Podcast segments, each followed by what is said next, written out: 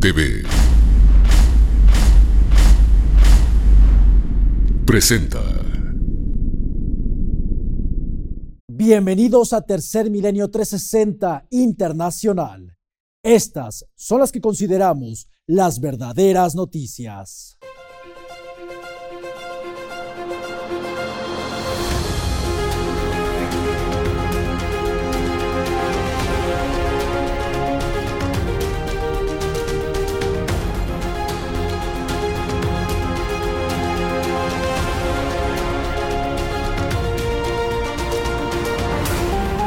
Ahora, Tercer Milenio 360 Internacional con Sebastián Maussan. Cada vez más militares estadounidenses avalan el testimonio del ex oficial de inteligencia David Grosh, quien declaró abiertamente que el gobierno norteamericano cuenta con cuerpos y naves de origen extraterrestre. Además, se da a conocer un documento de la defensa de los Estados Unidos, el cual autorizó que David Grosh diera su entrevista, limitándolo a no presentar fotografías, videos o evidencias que no hayan sido autorizadas por el gobierno de los Estados Unidos. Continúan las noticias y reacciones en torno a las históricas y reveladoras declaraciones del exoficial de inteligencia David Grosh, que han motivado a la prensa a involucrarse en esta trama que podría concluir con décadas de debates y derivaría en el reconocimiento oficial de la visita extraterrestre a nuestro mundo. Ha trascendido el documento del Departamento de Defensa de los Estados Unidos que le autorizó al exoficial la entrevista que realizó con el medio News Nation, en donde narró su experiencia con esta información sensible que revela la existencia de materiales y naves de origen extraterrestre en posesión del gobierno. En el escrito, el Departamento de Defensa es claro al señalarle que no puede compartir material en imágenes, videos o fotografías. Las preguntas para la entrevista han sido aprobadas para su difusión pública. Sin embargo, esta aprobación no debe incluir ninguna fotografía, imagen, pie de foto u otros materiales complementarios que no estén específicamente aprobados por esta oficina. La presentación de este documento oficial termina por silenciar a los críticos que acusaban que David Grosh no presentaba evidencias que acompañaran su historia. Se cree que después de la audiencia en donde será interrogado, podría motivar que esta clase de materiales sean desclasificados. Al mismo tiempo, el medio de comunicación Public de la Unión Americana reveló en primera plana que, de acuerdo a una exhaustiva investigación, Estados Unidos tiene 12 o más naves de origen extraterrestre. De acuerdo a la nota, personal de alto rango de tres empresas contratistas del gobierno se acercaron al medio para confirmar las declaraciones de David Grosh. Public recordó las afirmaciones del senador Harry Reid, quien poco antes de fallecer en el año 2021 ya había señalado a la empresa Lockheed Martin como parte de esta red de contratistas que resguardan para su estudio y análisis materiales de origen extraterrestre.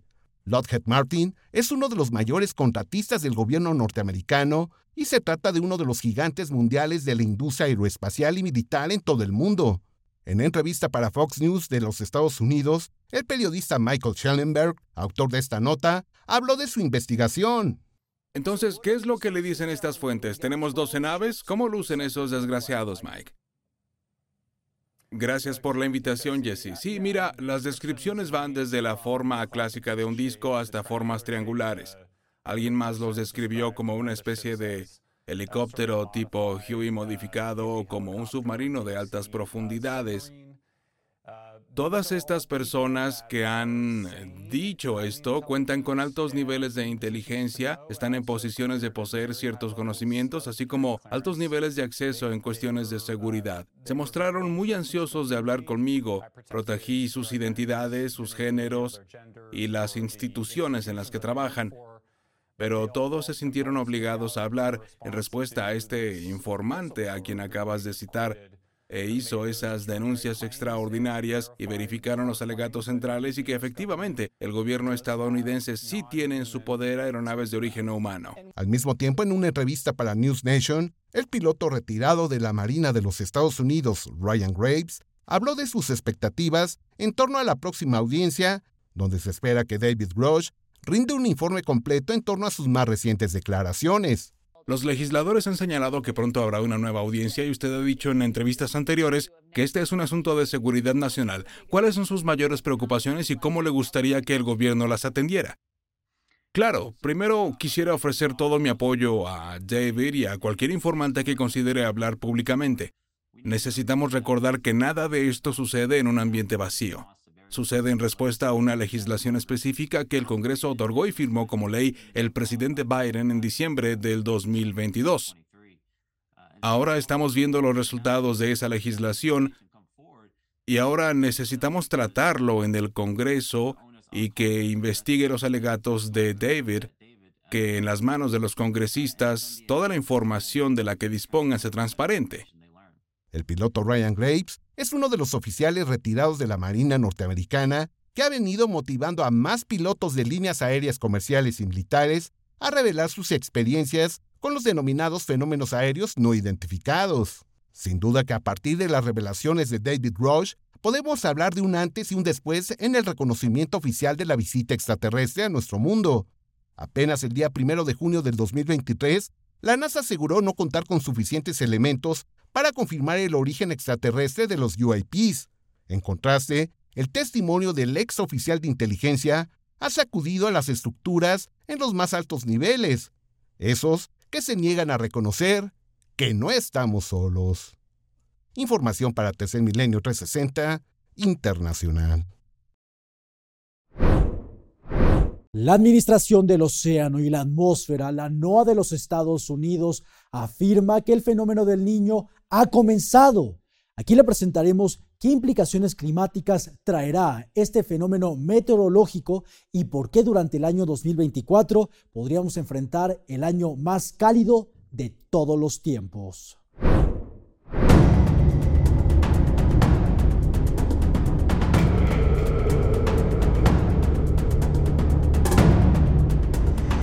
La Administración Nacional Oceánica y Atmosférica de los Estados Unidos, la NOAA por sus siglas en inglés, declaró que el fenómeno meteorológico conocido como El Niño ya está en marcha.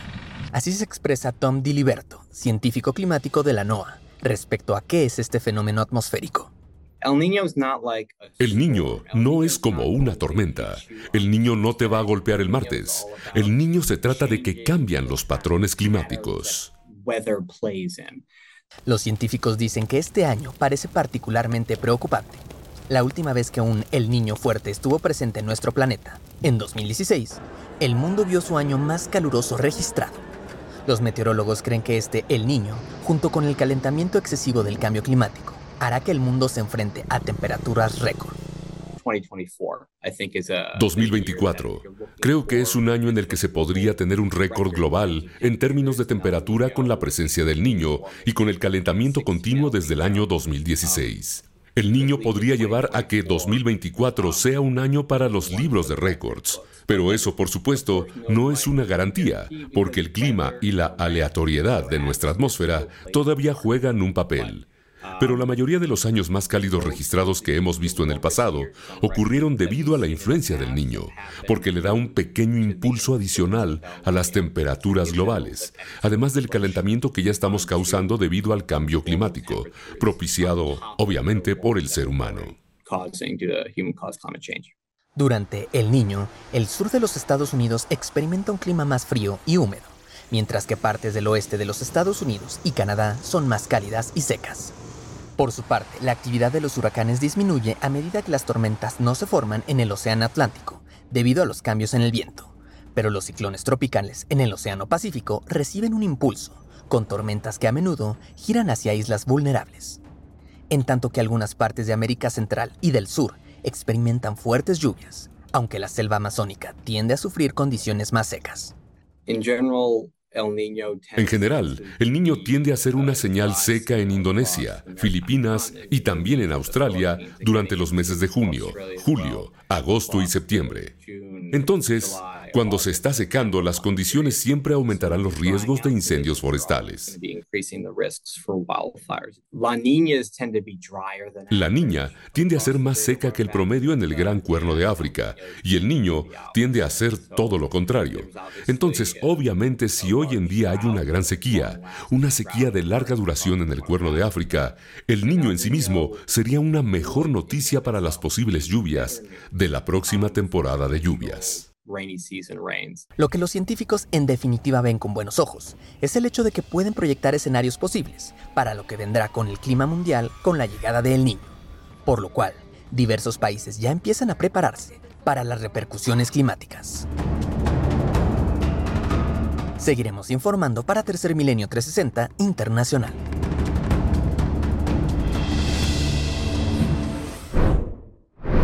Los devastadores incendios de esta temporada en Canadá han consumido más de 4.5 millones de hectáreas de área forestal y zonas residenciales. Incendios que han afectado principalmente a las provincias de Alberta y Nueva Escocia. El humo de estos fuegos forestales se espera que llegue en los próximos días hasta Noruega, prácticamente al otro lado del mundo. Aquí le presentamos toda la información.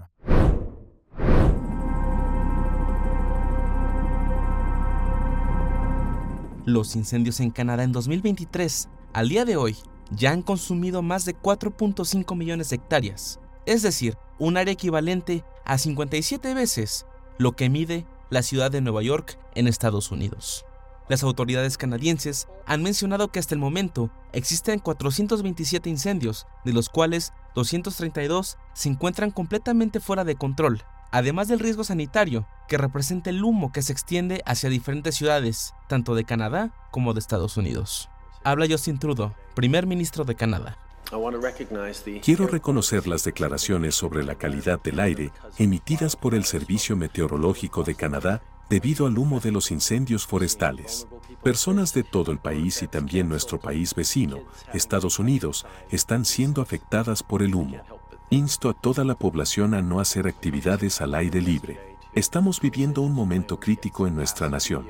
Asimismo, se ha informado que el humo provocado por los incendios ya ha llegado hasta Groenlandia y se espera que en los próximos días este llegue hasta Noruega. Es decir, el humo de los incendios afectará a un país que se encuentra prácticamente al otro lado del mundo. Incluso la Estación Espacial Internacional ha logrado captar la expansión del humo con una de sus cámaras exteriores. Observe las imágenes.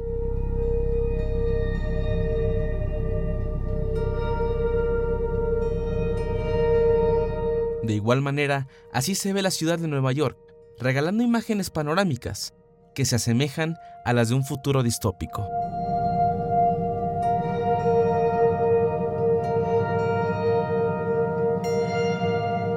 Por su parte, la Administración Federal de Aviación de la Unión Americana, FAA por sus siglas en inglés, ha comunicado que los vuelos hacia la ciudad de Nueva York y los aeropuertos de Filadelfia fueron cancelados el día jueves 8 de junio, afirmando que el humo de los incendios forestales en Canadá estaba causando que la visibilidad fuera prácticamente nula para los pilotos, por lo que en aras de la seguridad de los pasajeros, los vuelos se reanudarían el día de hoy 9 de junio por la tarde, aunque la FAA comunicó que seguirá monitoreando la situación. En caso de que no mejoren las condiciones atmosféricas. Tercer Milenio 360 Internacional continuará informando. Recientemente le habíamos presentado cómo al sur de China estaban enfrentando una fuerte ola de calor. Ahora están teniendo lluvias torrenciales que han provocado inundaciones relámpago. Y de acuerdo al Departamento Meteorológico de China, no se sabe hasta cuándo terminarán estas lluvias torrenciales. Aquí le presentamos la situación de inundaciones en China.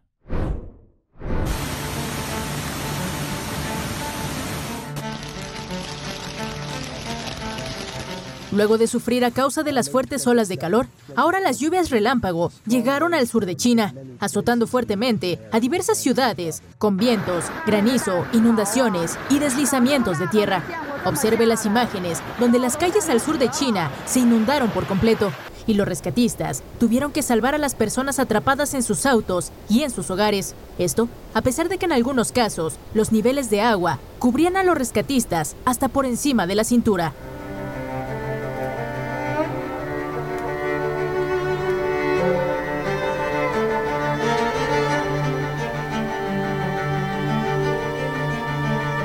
De acuerdo con los datos de la Administración Meteorológica de China, desde que comenzó el presente mes de junio de 2023, el gigante asiático se ha enfrentado a continuas lluvias relámpago, que son fenómenos naturales potencializados por el cambio climático y que dejan grandes cantidades de agua en pocas horas.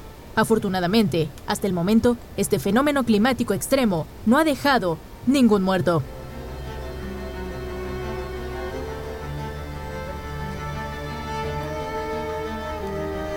Aún así, las autoridades chinas han levantado un estado de emergencia, ya que se avecinan muchas más lluvias relámpago durante los próximos días, mismas que se proyecta traerán tormentas eléctricas, granizo, deslaves y subirán aún más los niveles de agua de las inundaciones, que ya de por sí ahogan a China. Tercer Milenio 360 Internacional continuará informando. El presidente de Rusia, Vladimir Putin, afirma haber detenido a la contraofensiva que ha comenzado hace tres días en las regiones de Zaporilla y Donetsk. Aquí le presentamos las últimas imágenes de los combates en Ucrania.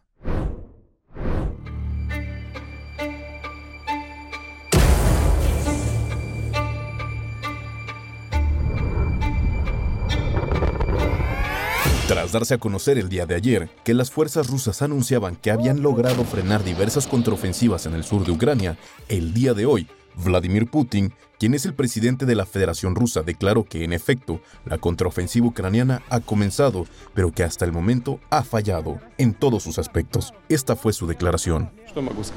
¿Qué puedo decir? Primero, podemos afirmar con certeza que esta ofensiva ha comenzado. Esto se evidencia por el uso de las reservas estratégicas del ejército ucraniano. Eso es lo primero. Segundo, las tropas ucranianas no han logrado los objetivos asignados en cualquier sector. Esto es absolutamente obvio. Ha habido cinco días de intensos combates. Por ejemplo, durante las últimas 24 horas y el día anterior. Así que durante los últimos dos días ha habido combates muy intensos. Y el enemigo no logró conseguir ningún éxito en ningún sector.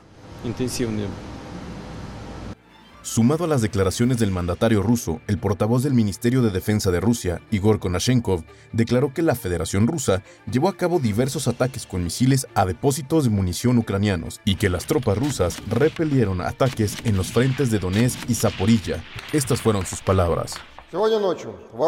Esta noche las Fuerzas Armadas rusas llevaron a cabo un ataque grupal de alta precisión por mar y aire de largo alcance contra depósitos de municiones, armas de fabricación extranjera y equipo militar, incluidos vehículos aéreos no tripulados. Todos los objetivos designados fueron alcanzados. Como resultado de los ataques, se interrumpieron los suministros de las tropas ucranianas en las áreas de operaciones de combates.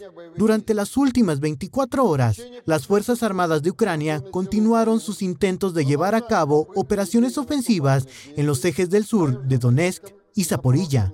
En el área del punto de Bremivka, unidades del Grupo de las Fuerzas del Este repelió cuatro ataques enemigos realizados por hasta dos grupos tácticos de batallón, reforzados con tanques en cuatro áreas de Levandé, en la autoproclamada República Popular de Donetsk. Prueba de estos intensos combates es un video tomado por un dron ucraniano donde se muestran ataques aéreos hacia una trinchera rusa en Bakhmut, video que es considerado por expertos militares como una prueba más y fidedigna de que la contraofensiva ucraniana ya ha iniciado. Información para Tercer Milenio 360 Internacional. Continúan las afectaciones tras la destrucción de la represa de Kayovka, la más grande de toda Ucrania, lo cual ha provocado una crisis tanto ecológica como humanitaria debido a que las personas al sur de Ucrania no cuentan con servicios de electricidad y de agua potable.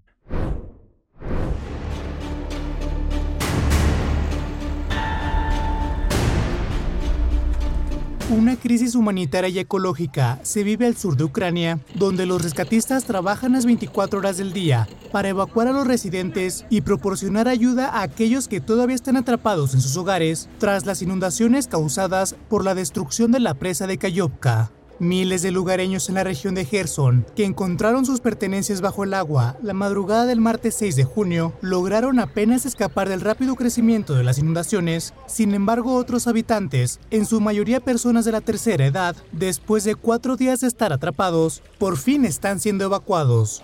Escuchemos sus historias. Cuando me desperté, el agua del apartamento estaba hasta las rodillas. Comenzamos a llevar nuestras pertenencias, y el agua seguía llegando. Las tablas del suelo comenzaron a subir, el agua cubría nuestros sofás, cofres, muebles, y las sillas flotaban. Sacamos lo que pudimos. Mi marido me despertó a las 2.30 de la mañana.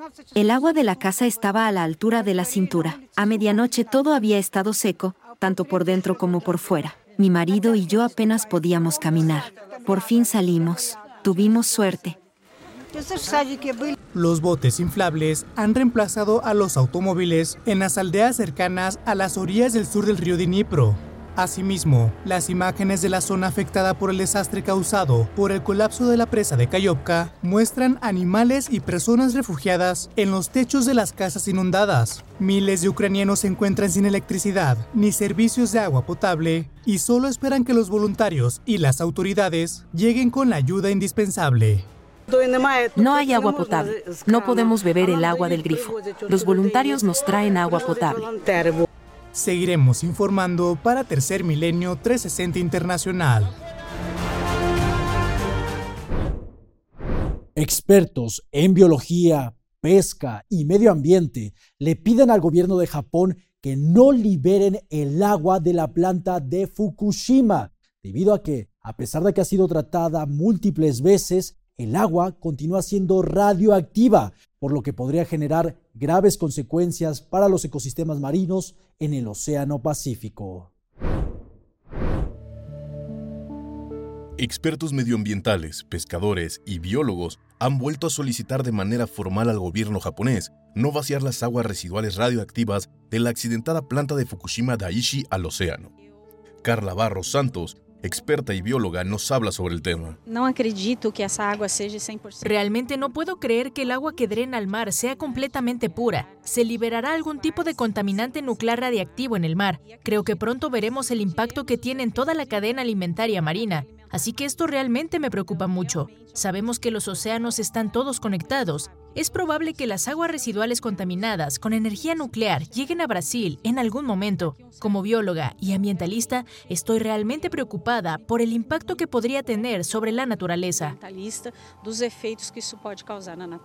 Por su parte, Cayo Cabral, quien es dueño de una compañía de botes pesqueros, nos da el punto de vista de los pescadores sobre el vertido de aguas contaminadas al mar. Escuchemos sus palabras.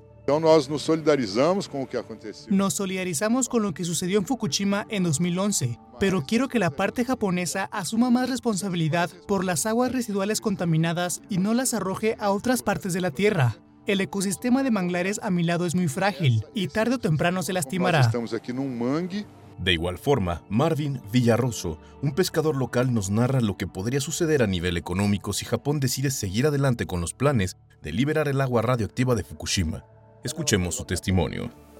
Esperamos que Japón no haga eso. Si esto sucede, no sabemos dónde podemos ganarnos la vida para nuestra familia. Esperamos que nunca haya más problemas. Sin duda alguna, el gobierno japonés debería buscar una mejor forma para deshacerse de esta agua radioactiva de la accidentada planta de Fukushima, la cual supone un riesgo enorme para la flora y fauna marina en las costas japonesas. Información para Tercer Milenio 360 Internacional.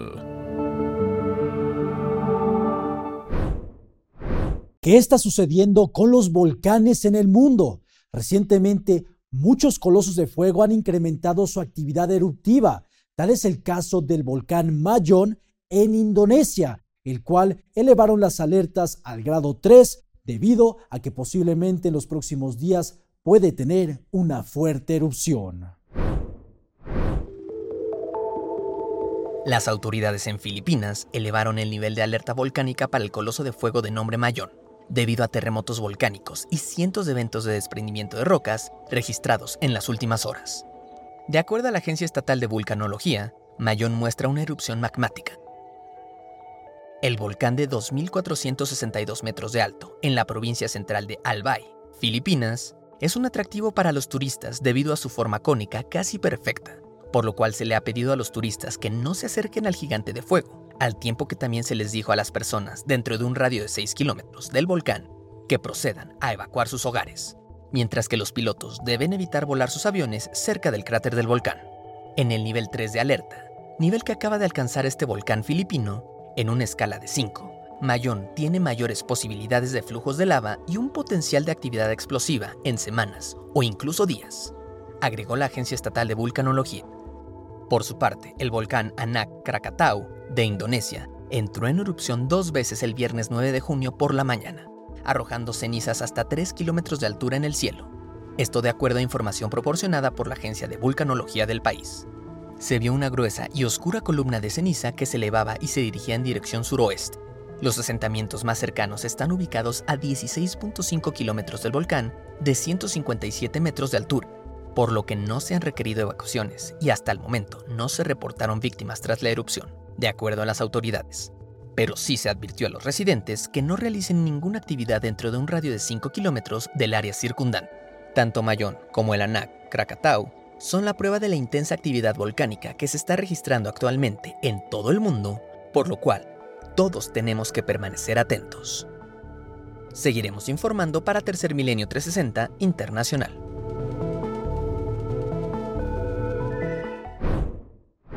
El día de hoy comenzó el proyecto Bosque Teva con la ayuda de organizaciones y autoridades federales para reforestar un área de 3 hectáreas de bosque dentro del Parque Nacional Desierto de los Leones, uno de los pulmones más importantes del Valle de México y el primer parque forestal establecido en toda la República Mexicana.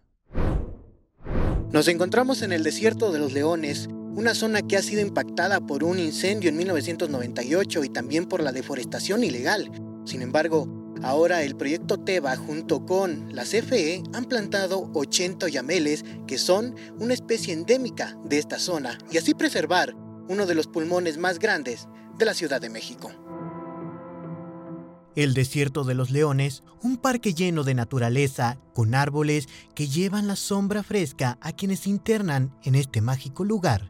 Ubicado en la Ciudad de México y hábitat de especies como el venado de cola blanca, linces americanos, coyotes y zorros grises, es ahora una de las zonas naturales más protegidas por las autoridades federales, mismas que formaron parte del proyecto Bosque Teba, que busca reforestar y proteger al menos 3 hectáreas de este parque.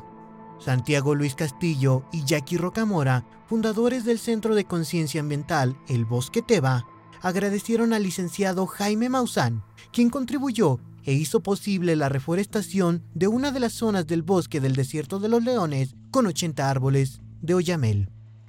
Pues justo el día de hoy eh, tenemos el beneficio de estar trabajando con CFE, la empresa. Eh, estamos haciendo una reforestación que de hecho pueden ver de este lado. Y bueno, el caso es, gracias a Maussan, estamos aquí presentes para poder llevar a cabo esta reforestación. Incluso hubo una plática de conciencia ambiental de parte de Bosqueteva. Y bueno, ahora vamos a regresar a Bosqueteva para tener el cierre con el grupo.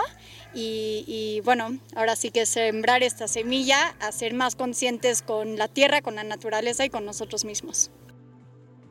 El desierto de los leones ha sido golpeado por la tala ilegal y la apropiación ilícita de territorio. Familias que marcan los árboles o cercan y poco a poco se apropian del espacio son la principal amenaza para este parque.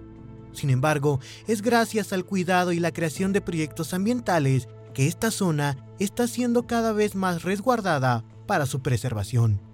Las autoridades federales que participaron en la plantación de los árboles nos cuentan su experiencia. Eh, los, los árboles que estamos nosotros aquí sembrando con mis compañeros es un tema de una especie endémica propia de la zona que es el oyamel. El oyamel este, los conseguimos, los buscamos y la idea es que podamos aportar algo a este pulmón de, la, de nuestro planeta. Mm, maravillosa, la verdad es que, híjole, tener a tantos compañeros apoyando, aportando a este planeta es, es increíble, híjole, el llegar y sembrar un árbol y tú saber que ese árbol no nada más es porque tú llegues y lo plantas, sino que va a durar generaciones, es, es, por, es aportar ese granito de arena que nosotros eh, necesitamos y nuestro planeta ocupa. Acciones tan simples como el plantar un árbol y tener el contacto con la naturaleza es lo que hace la diferencia para preservar el Parque Nacional del Desierto de los Leones y seguir contando con uno de los mayores pulmones de la Ciudad de México. Información para Tercer Milenio 360 Internacional.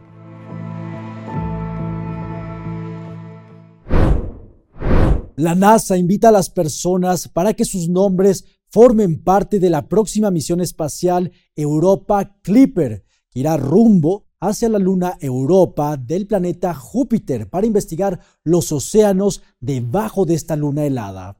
Aquí le presentamos cómo usted puede registrar su nombre para que forme parte de esta misión espacial.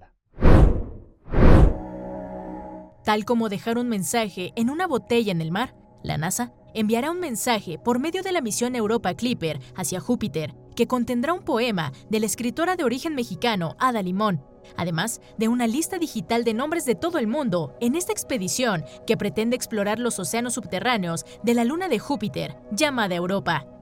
Escuchemos un fragmento del poema Elogio del Misterio, un poema para Europa, escrito por Ada Limón. Arqueados bajo la tela nocturna, teñida de una expansividad negra, señalamos los planetas que conocemos, fijamos sueños apresurados a los astros. Desde la Tierra, leemos el firmamento, como si fuese un libro infalible, que cubre el universo, experto y evidente. Aún así, nuestro cielo encubre misterios, la canción de la ballena, el ave que gorjea su canto, desde la rama de un árbol, sacudido por el viento. Somos criaturas de asombro persistente, curiosas ante la belleza, la hoja y la flor ante el duelo, y el placer, el sol y la sombra. La misión Europa Clipper despegará hacia Júpiter durante octubre de 2024, misma que llevará millones de nombres grabados en un microchip junto al poema de Ada Limón dedicado al planeta más grande de nuestro sistema solar. Así que si usted quiere ser parte de esta expedición, puede acceder a la página oficial de la NASA a través del código QR que dejamos en su pantalla, en donde podrá leer el poema completo, escrito para la luna Europa de Júpiter y enviar su nombre al espacio por medio de un mensaje en una botella intergaláctica. Información para Tercer Milenio 360 Internacional.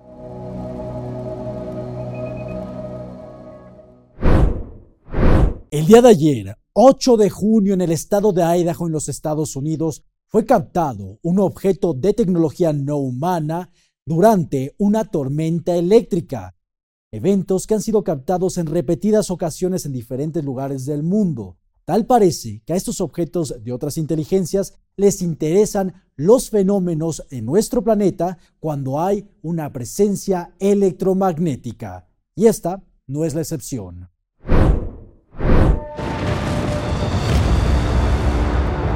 Al parecer, las inteligencias detrás de los objetos voladores no identificados son atraídas por poderosas fuentes de energía como los volcanes. Y las tormentas no son la excepción. El más reciente ejemplo de ello fue el objeto luminoso captado durante una tormenta eléctrica en Idaho, Estados Unidos, la tarde del pasado 8 de junio. El misterioso objeto aparece por solo unos instantes y justo en el momento en el que se presenta un grupo de rayos en la zona, para después volver a desaparecer sin dejar rastro alguno. Instantes después, el ovni que parece tener forma de disco o posiblemente de cilindro, vuelve a aparecer en el cielo nublado, mientras se desplaza en línea recta, y finalmente vuelve a desaparecer.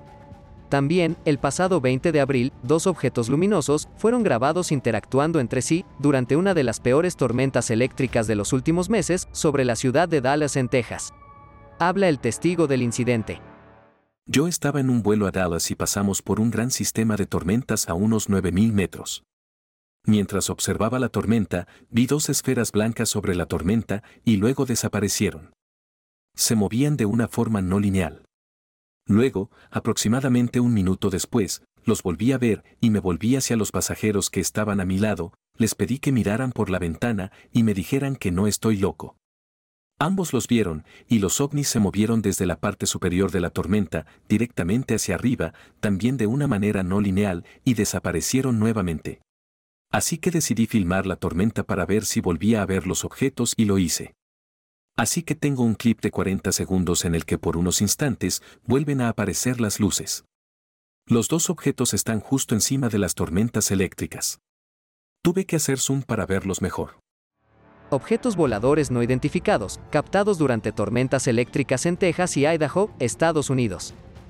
Con información para Tercer Milenio 360 Internacional.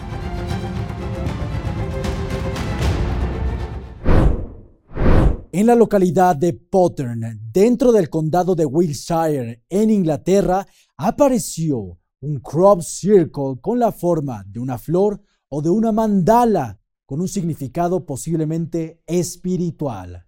Aquí le presentamos la cuarta formación de crop circles de esta temporada. 7 de junio del 2023. En la localidad de Pottern, Wiltshire, en el Reino Unido, se presentó una extraordinaria formación en los campos de cultivo. En esta ocasión, se trata de una figura de 60 metros aproximadamente, cuya figura central es un círculo que está rodeado de lo que parecen ser pétalos, como si se tratara de una flor. Veamos desde el cielo este bello patrón de la imagen.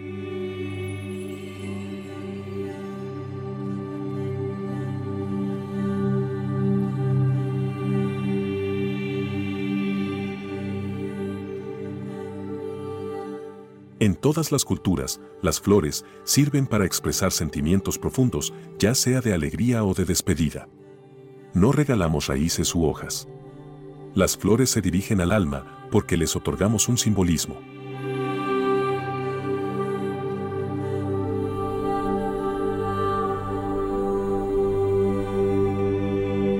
A lo largo de los años, diversas culturas les han atribuido diferentes significados. La conexión con las flores es una manera de restablecer el contacto con la naturaleza. Dejándonos impresionar por su belleza, nos sentimos parte de un mundo en equilibrio. Así, el impacto de las flores tiene que ver con la belleza que a su vez nos transmite algún mensaje. De acuerdo a analistas e investigadores, esto podría ser la representación de un mandala que simboliza la unidad, la armonía y el universo infinito. Algunos lo llaman el laberinto de los círculos. Se utiliza para meditar, concentrar energía y equilibrar los desórdenes producidos por diferentes factores que alteran y desestabilizan.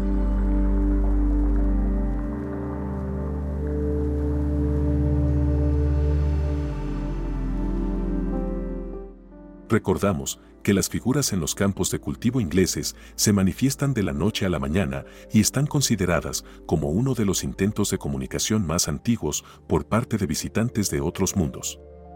Su análisis ha permitido establecer que éstas contienen a través de una intrincada simbología mensajes dirigidos a la humanidad, por lo que daremos puntual seguimiento a la temporada 2023, la cual se presenta en un momento clave en donde el mundo está cambiando constantemente. Información para Tercer Milenio 360 Internacional.